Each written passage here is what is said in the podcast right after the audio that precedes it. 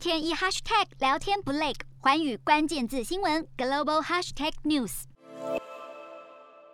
境内出现第一个 Omicron 病例之后，美国准备再加强入境检疫，旅客搭机前缴交的阴性检测报告从三天缩短为一天，而且考虑在旅客抵达美国的三到五天内再做一次筛检。违规者将会面临罚款或刑责，这也是美国从疫情爆发以来第一次针对旅客入境检测以及自主隔离的规定寄出刑罚。日本是全球边境限制最严格的国家之一，宣布原则上锁国，禁止外国人入境，只有日本人的配偶、医疗或是外交人士，或是因为紧急人道理由需要入境的人才能够以特例入境。而境内出现首例 Omicron 病例之后，为了避免传入社区，可能还会再紧缩特例入境的标准，停止贩售年底前飞往日本的国际航班机位。不过消息一出，海外日本人怨声载道，让政府隔天连忙宣布政策喊卡。同样宣布全面锁国的还有以色列，禁止外国人入境。不过预计十二号在境内举办的环球小姐选美活动还是计划如期举行。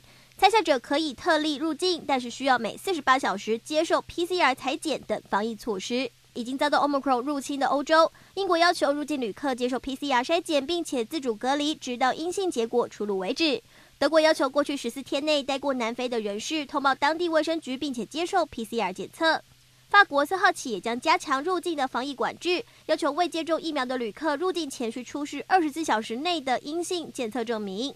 尽管联合国秘书长古特瑞斯最新抨击，因为 Omicron 针对特定国家和地区实行旅游禁令，既不公平又无效，但是越来越多国家还是宣布加强边境管制，就怕 Omicron 在国内引爆新一波疫情。Hello，大家好，我是寰宇全世界的主持人何荣，常常跟大家分享国际观与国际新闻。但您知道为什么需要关注这些讯息吗？十二月八号星期三早上九点，就在 FM 一零二点五幸福电台幸福联合国，我和寰宇全世界节目制作人王克英将分享国际新闻的重要性以及如何爱上国际新闻。如果错过收听，还可以回听当天上午十点上架的幸福联合国 Podcast 哦。